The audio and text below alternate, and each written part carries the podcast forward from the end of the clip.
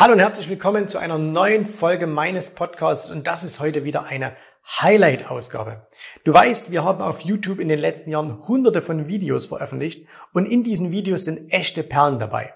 Und wenn du dieses Format Podcast genauso liebst wie ich, hast du dich vielleicht auch schon mal gefragt, Mensch, könnte man denn nicht diese Videos, diese, diese ganz speziellen Videos auch hier im Podcast anhören? Und jetzt ist es soweit. Einmal pro Woche bekommst du ein ausgewähltes Highlight aus diesen vielen YouTube-Videos hier vorgestellt. Das heißt, äh, du hörst hier die Tonspur und wir packen dir jedes Mal auch immer noch den Link zum Original YouTube-Video mit in die Show Notes.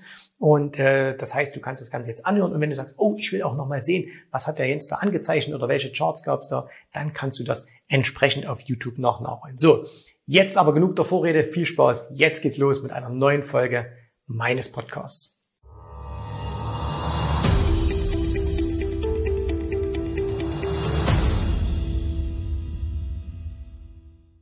Was ist wirklich sicher? Und ist die Börse wirklich eine sichere Investitionsquelle?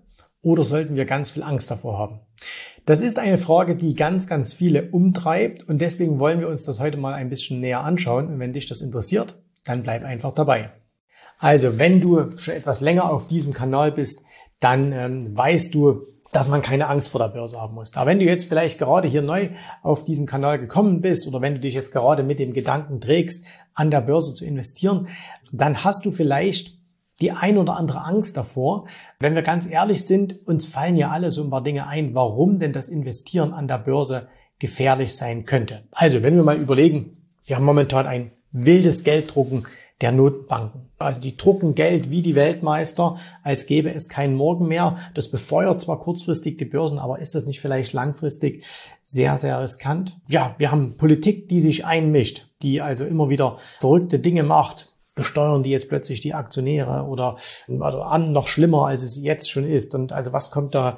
Wir haben immer mehr sogenannte Zombie-Unternehmen, also Unternehmen, die nur noch überleben, weil sie vom Staat Hilfen bekommen.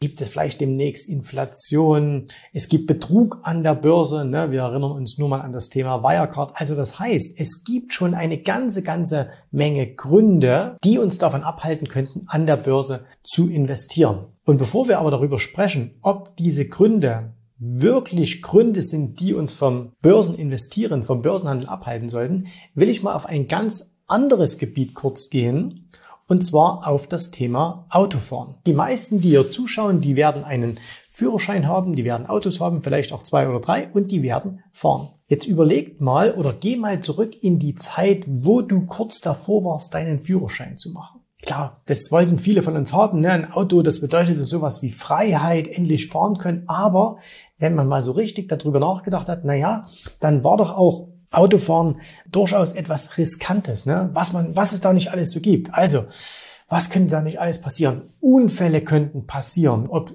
selbst verschuldet oder unverschuldet könnte ein jemand reinfahren. Ne? Es gibt Betrunkene im Straßenverkehr. Es gibt es gibt Raser, es gibt Glatteis, äh, es gibt Nebel. Also ganz, ganz viele Dinge, die, wenn man einzeln an diese Punkte denkt, wo man sagen kann, uh, ich, ich glaube, ich habe Angst vom Autofahren, ich fahre lieber nicht. Warum fahren wir trotzdem alle mit dem Auto? Weil diese Gefahren, Glatteis, Betrunkene, unverschuldete Unfälle, Nebel und so weiter, ne, die sind ja real. Das ist ja jetzt keine Spinnerei, wo man sagen kann, ach, das hast du nur gehört, das gibt's gar nicht, sondern das ist ja alles real. Warum fahren wir denn noch Auto?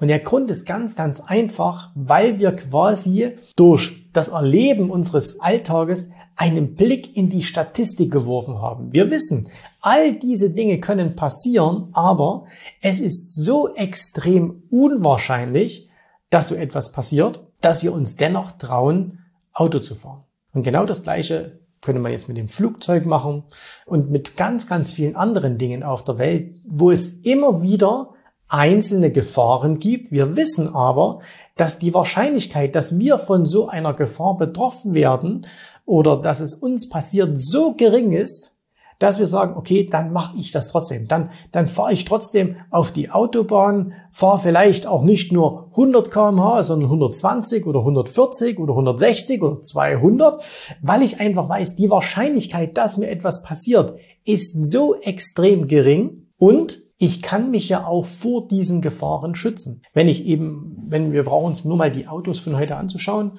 was da alles für Rückhaltesysteme und so weiter und so fort. Ihr kennt das alle selbst. Und deswegen fahren wir Auto.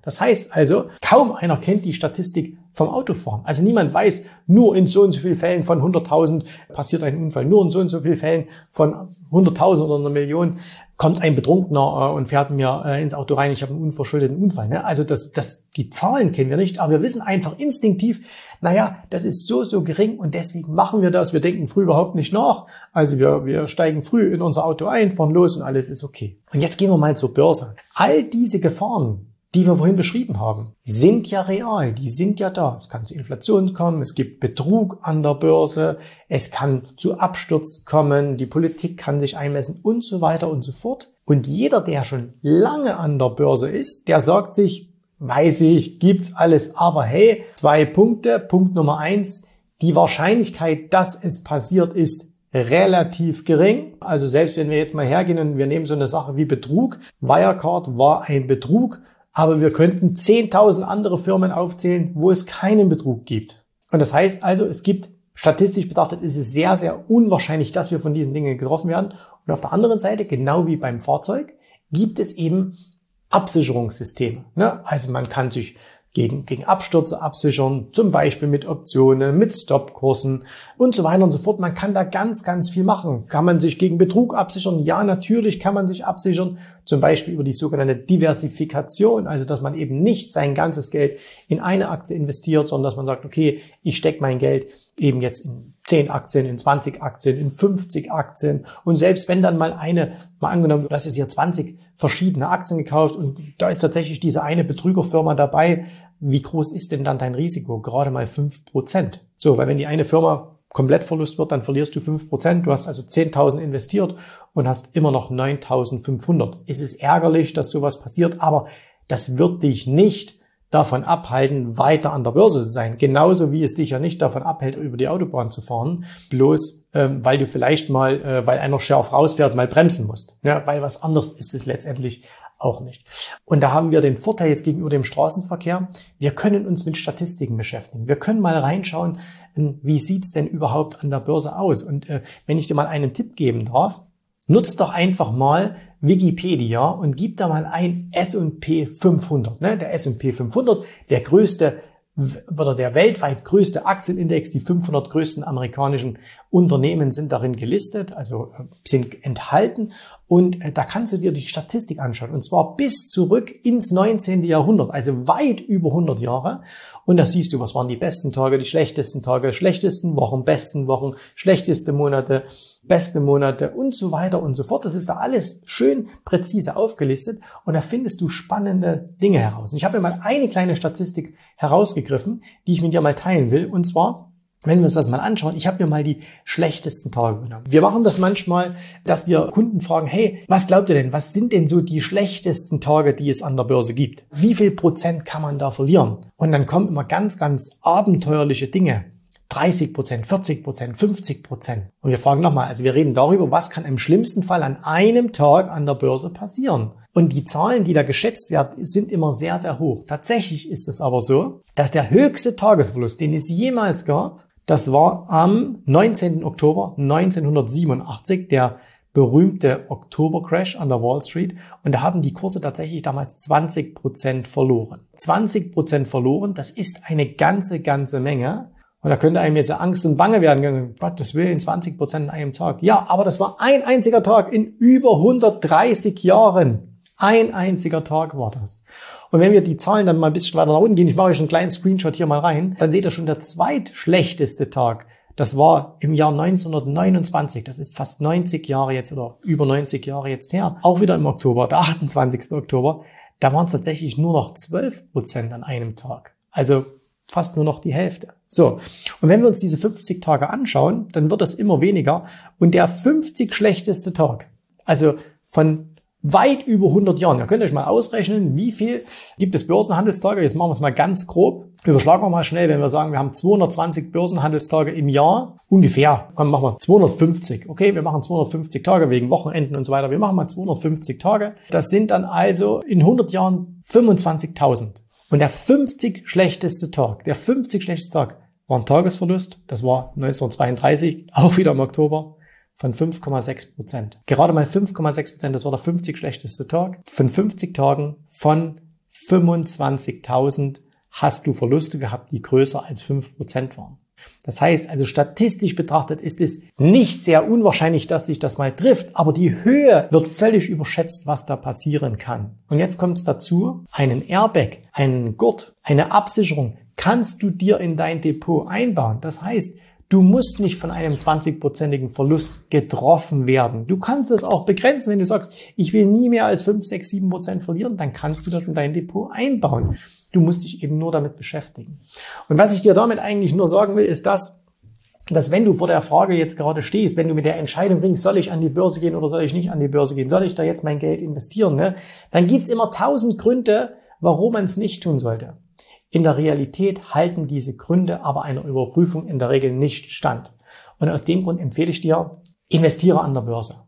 Du musst nicht sofort dein ganzes Geld reinschieben, auf gar keinen Fall, aber fang an. Du kannst mit kleinen Schritten anfangen, du kannst mit ganz einfachen Instrumentarien anfangen. Du musst dich informieren, du musst da etwas machen und wenn du das tust, dann wirst du erkennen, genau wie beim Autofahren, am Anfang ist das ein bisschen ein mulmiges Gefühl, wenn man zum allerersten Mal fährt, aber je länger man das macht, umso einfacher wird es und umso natürlicher wird es auch bei dir werden. Vielen Dank, dass du heute dabei warst. Ich hoffe, dir hat gefallen, was du hier gehört hast, aber das war nur die Vorspeise. Das eigentliche Menü, das kommt noch. Und wenn du darauf Lust hast, dann besuche jetzt ganz einfach jensrabe.de-termin und vereinbare dort noch heute einen Termin.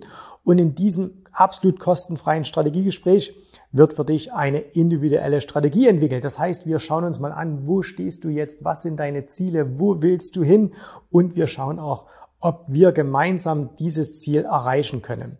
Und äh, du musst immer an Folgendes denken. Wenn du etwas im Leben erreichen willst, sei es es an der Börse, sei es beim Unternehmertum, dann brauchst du immer jemanden, der dir hilft, der schon auf einer Stufe ist, wo du noch hin möchtest. Und so wie jeder Sportler einen Trainer hat, so wie jeder erfolgreiche Selbstständige einen Mentor hat, so brauchst auch du an der Börse einen Mentor, der dir hilft, deine Ziele zu erreichen.